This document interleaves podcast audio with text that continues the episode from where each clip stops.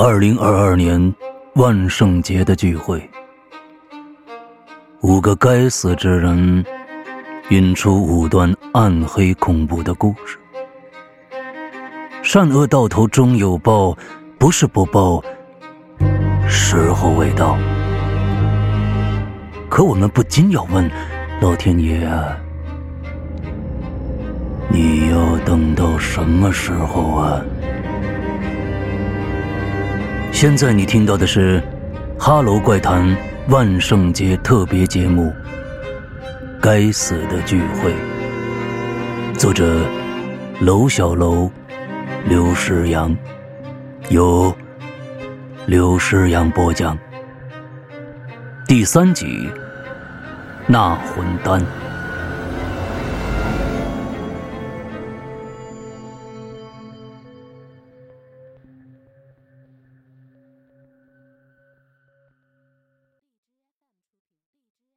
我要讲的这件事儿，发生在二零一一年。刘教授开始了他的故事。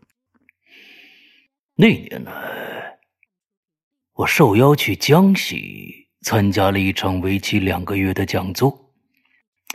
讲座期间呢，由于某些原因，中途啊断了一段时间，主办方过意不去。就想安排人带我去庐山、景德镇呢这些地方游览一番，然后再回省城。我自然是拒绝了他们的好意。这些地方好是好，但那我不感兴趣。我想去的地方是鹰潭。鹰潭这个地方有个天下闻名的景点呢，读过《水浒》的人想必都知道。后来，我就只身去了那儿。在山下有个小村子，当时还没被开发。那现在呀，这个地方叫道阳小镇。他开发商还是我的一位好友。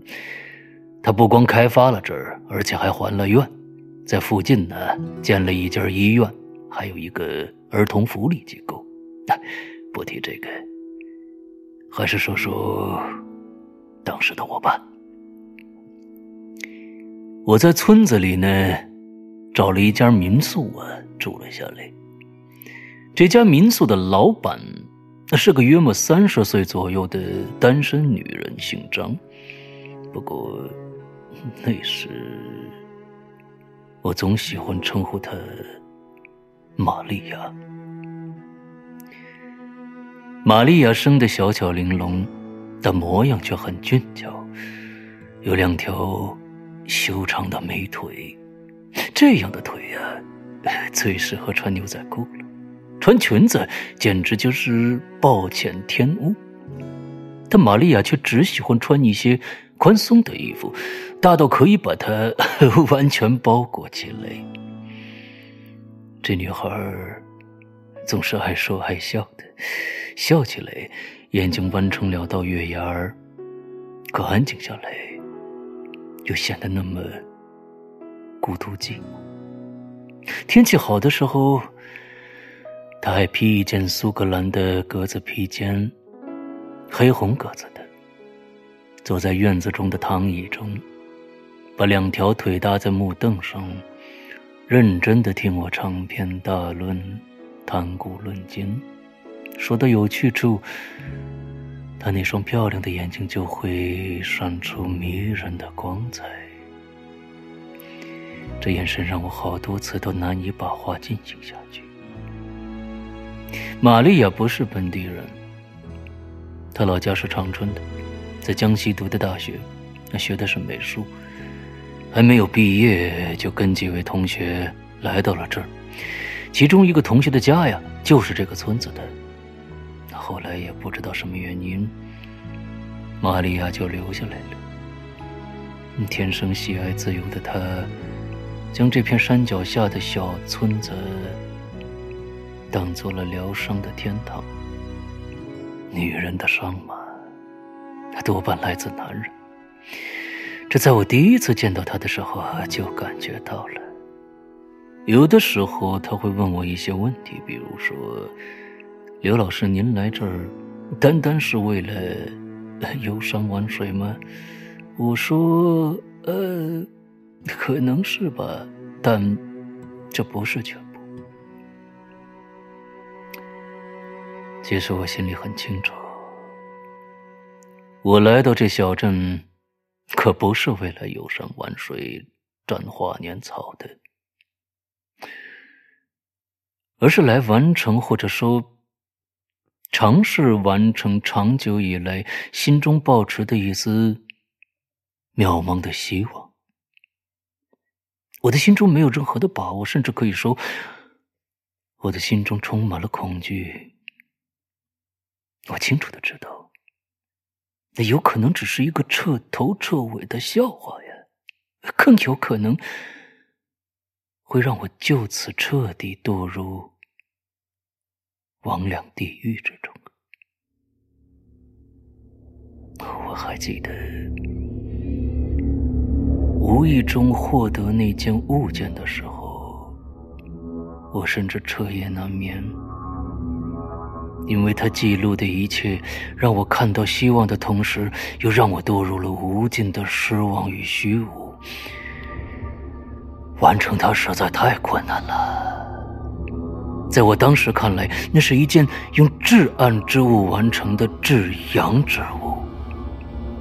我完全没有苛求这东西真的会被制作出来，甚至此次的鹰潭之旅也只是心中的不甘的心思在作祟，总想着万一呢？万一它达成了呢？那就像是孩童般的执拗的尝试而已，完全不抱任何希望的试探而已。当我来到这个小镇，我突然感受到了，感受到了某种非凡的气息。而且，当我见到玛利亚的时候，我更加相信，冥冥之中，仿佛上天在暗示我，这就是你的机会，去完成你心中所想之事吧。至暗时刻必将来临，但那之后，你将会望见远处地平线升起的绚烂光辉啊！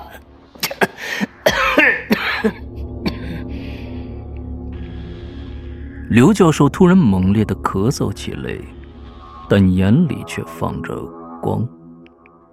这段话说的，在场的所有人都云里雾里。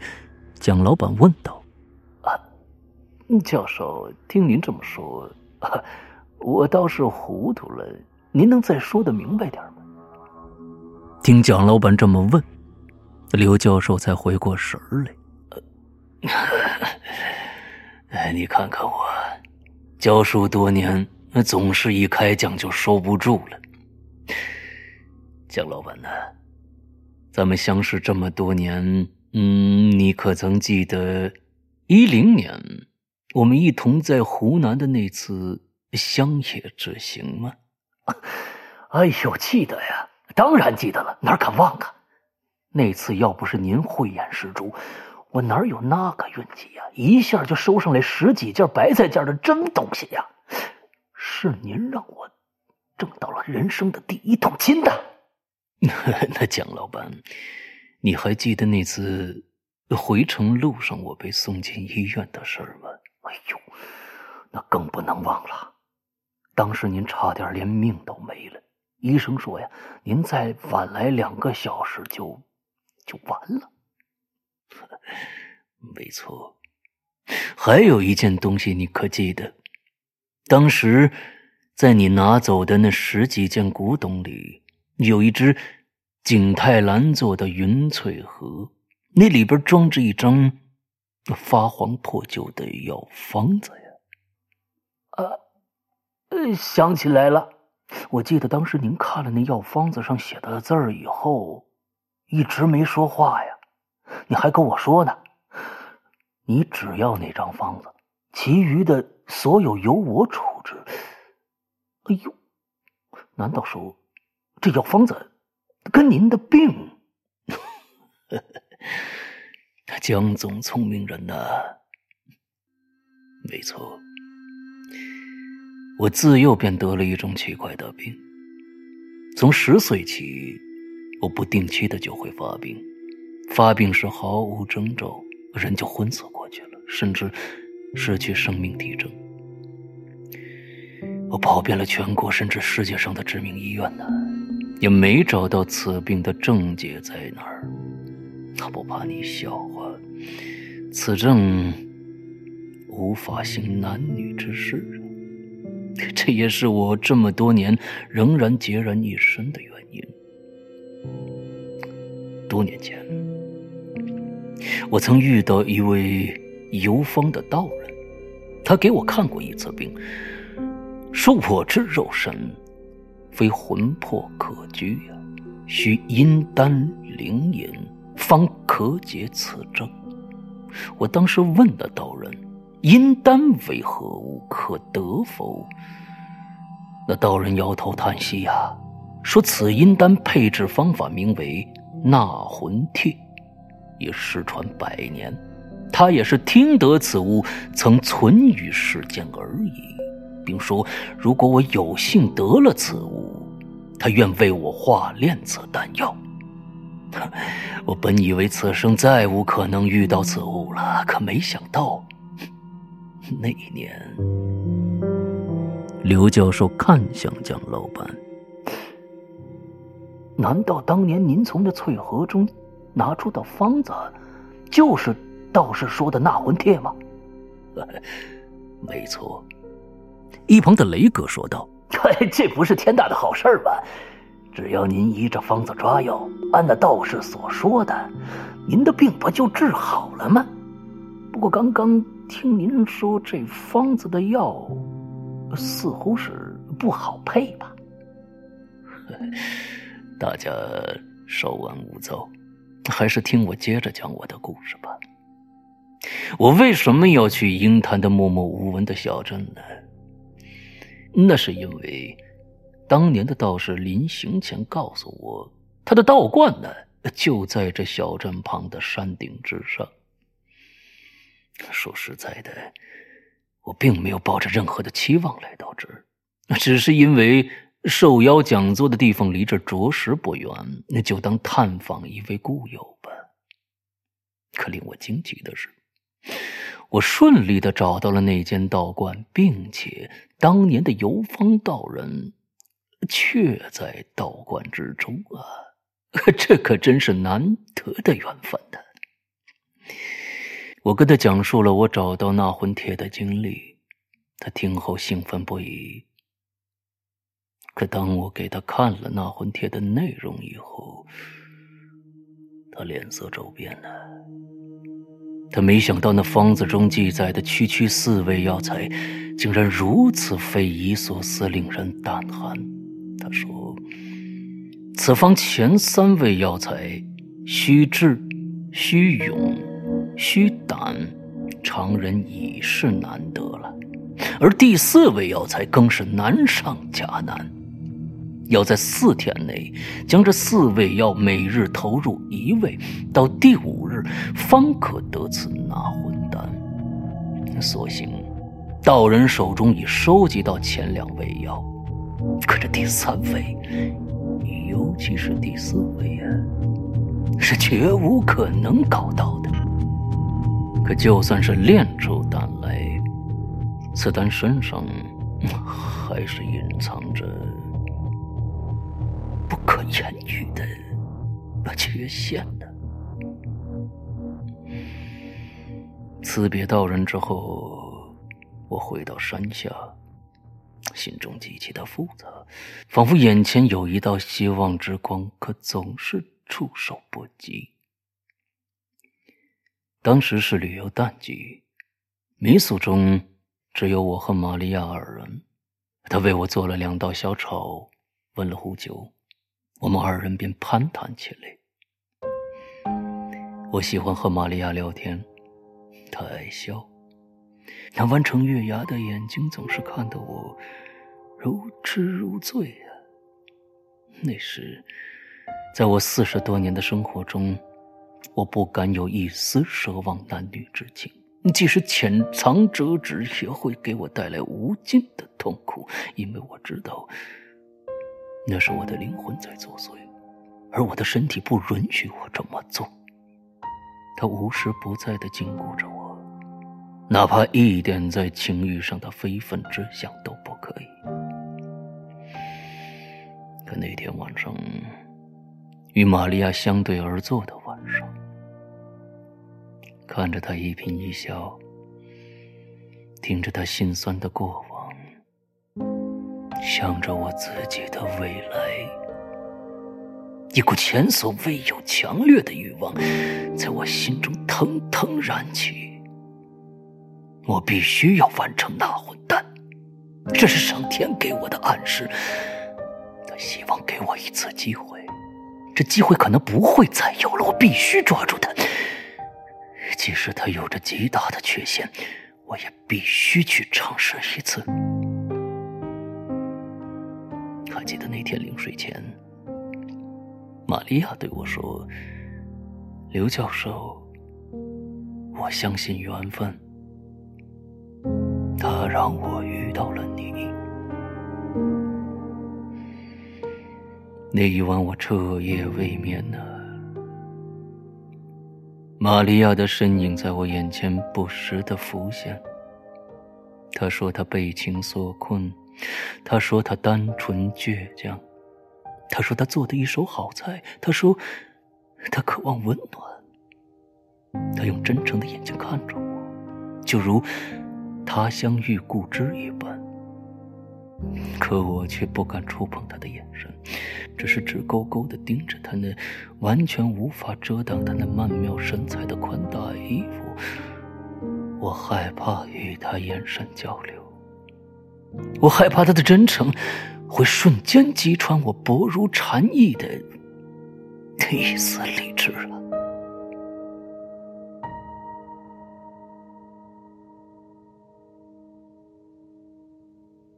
第二天天没亮，我就出门了，上山去了道观。道长见了我，似乎看穿了我的心事了，叹了口气。对我说：“你都想明白了吗？”我点点头。他起身来到窗前，看着群山之间露出的第一道霞光，说：“施主既已决定，贫道也不便阻拦。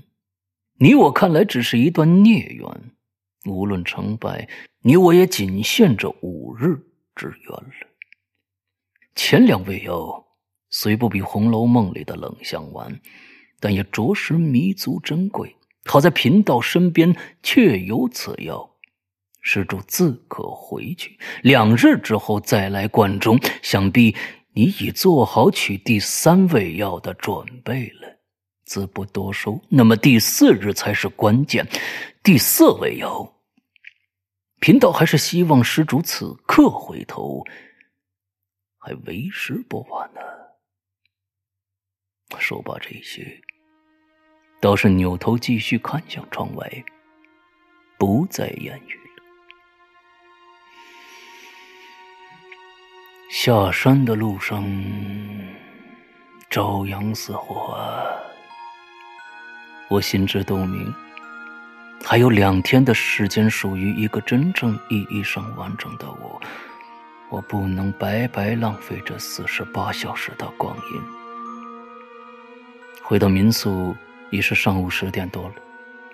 玛利亚在收拾庭院的花草，她戴着遮阳帽，身上穿着宽大的衣服，只是昨天的颜色是蓝中带紫的一身，而今天却是一身洁白呀。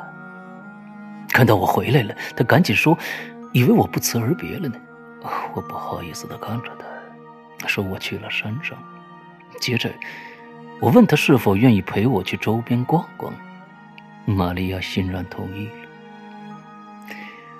这小镇周边呢，嗯，确实有几处风光旖旎的景点，都在十公里左右的范围。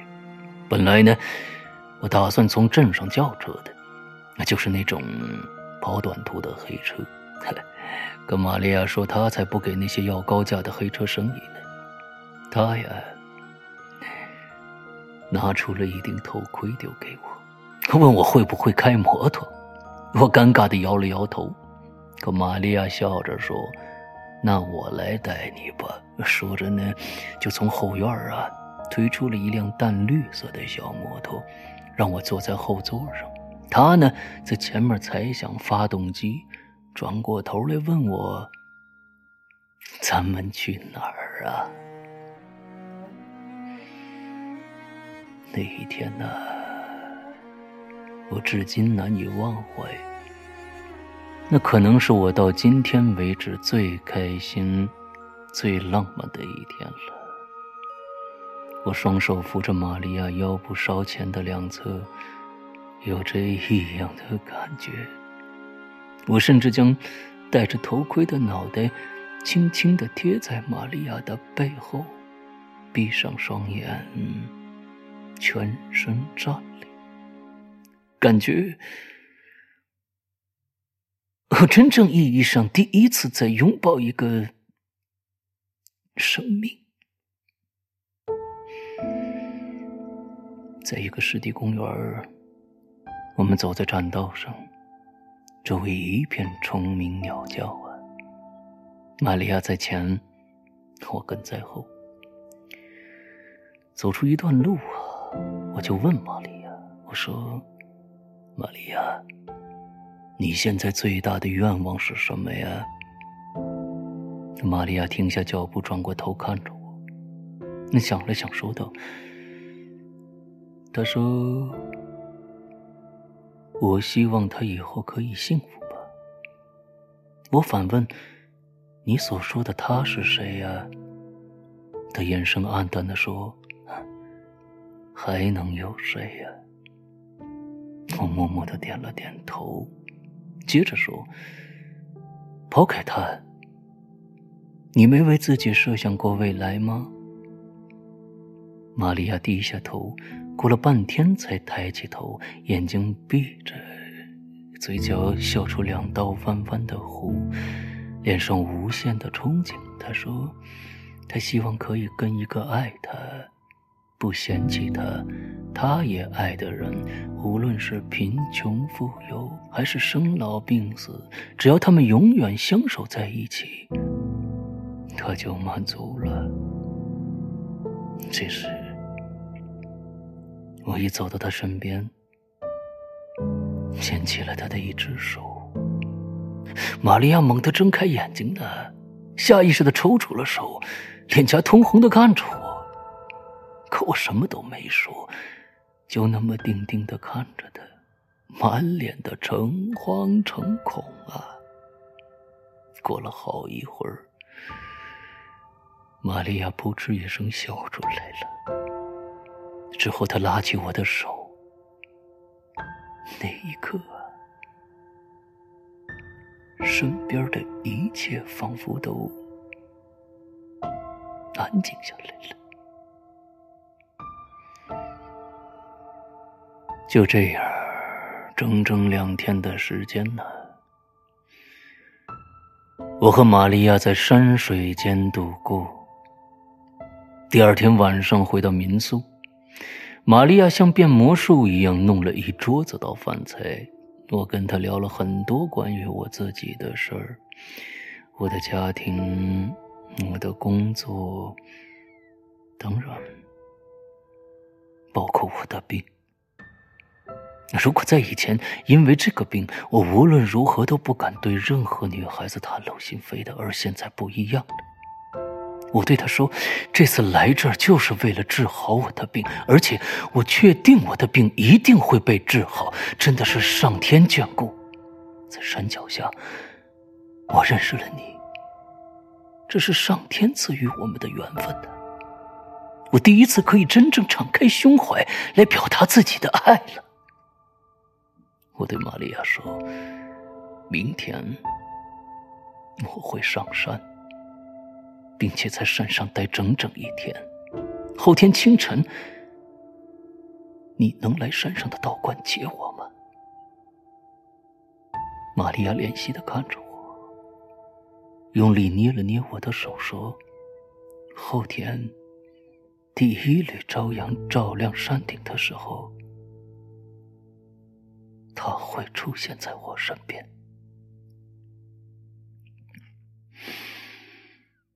第二天一早，每当玛利亚醒过来，我便独自上山了。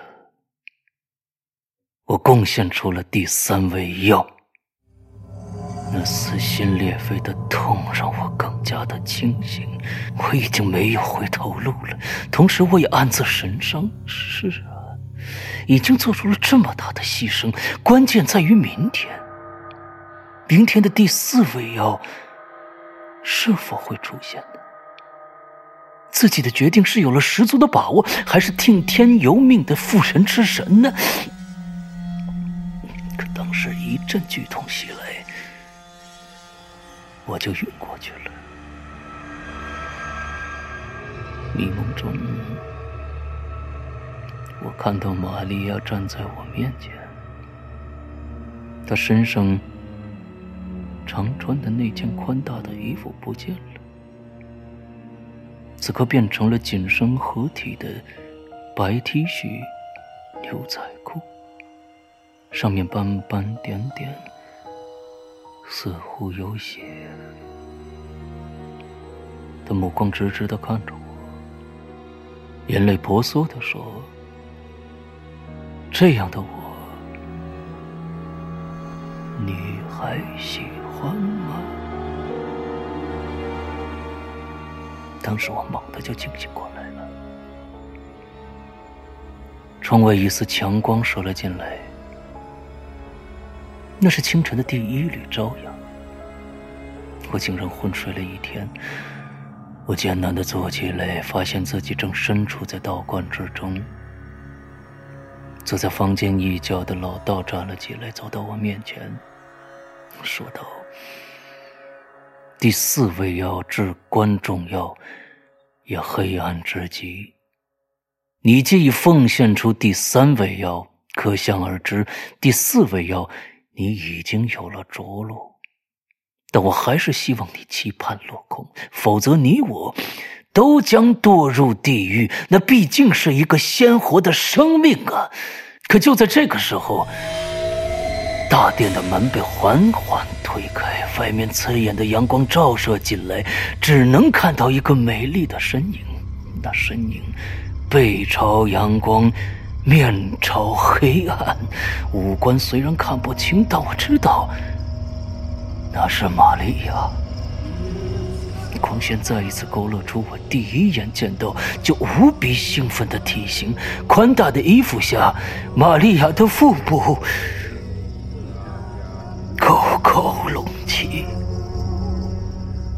他是我的第四位妖。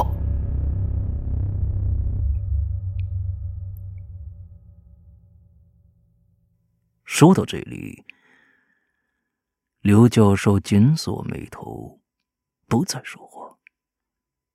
在座的四人纷纷露出了不敢置信的表情啊！雷格先说话了：“我靠，刘教授，您真是大丈夫！我靠，太牛逼了！不就是说那第四味药？”是玛利亚肚子里的，对，出生半个时辰内的孩子的骨血。蒋老板接话了，怪不得您称呼她为玛利亚呢，圣母玛利亚嘛。哎呀，恰当啊！您还别说，哎，我就觉得您这十年精气神好多了，简直像换了一个人嘛。那看来这药是炼成了，炼成了。那那那玛利亚后来，雷哥在一旁小声问道。可突然看到刘教授的眼里射出了一道凶狠的光，雷哥立刻就闭上嘴了。蒋老板立刻打圆场了：“哎呀，刘教授这是。”吉人天下啊！可刘教授收回目光，说道：“哼，可这丹药也有一个致命缺陷的。什么缺陷呢？”何小姐急着问道：“就是那第三味药。第三味药呃怎么了？不提也罢。刘教授低低说了一声，眼神下意识的向自己下方扫了一眼。您就跟我们说说呗，让我们也长长见识。雷哥没明白其中奥妙，还在问。何小姐通过刘教授那一眼已经了然了，忙说：“哎，这可是天机不可泄露，雷哥呀，您还是少问点好。”并且呢，连忙给其余四个人使了个眼色。其余四人当下明白，蒋老板赶紧说：“呀，来来来来来，咱们为刘教授的果决啊，还有不受病痛的干扰，咱们干一杯。”众人纷纷举杯。何小姐说道：“雷哥呀，刚才就你叫的欢，赶紧的吧。你有什么故事？” 恭敬不如从命吧，我来。那个，这个小老弟，你最后传底啊。雷哥指的是小杨，小杨微笑不语，点了点头。其他人呢，又把目光转向雷哥。听起他的讲述来了。这个雷哥呀，大约四十来岁，脸有点黑，寸头，身上穿一件 Boy London 品牌的 T 恤，